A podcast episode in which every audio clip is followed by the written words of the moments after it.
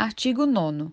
É obrigação do Estado garantir à pessoa idosa a proteção à vida e à saúde, mediante efetivação de políticas sociais públicas que permitam um envelhecimento saudável e em condições de dignidade.